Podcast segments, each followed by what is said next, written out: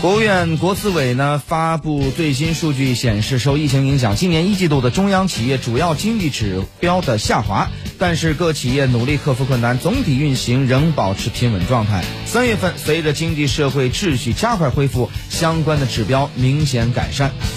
针对一季度的 G 呃 GDP 的同比下降百分之六点八呢，国家发改委有关负责人表示，总体上看，这次疫情没有也不会改变我国经济长期向好的基本面，疫情带来的冲击和影响是阶段性的。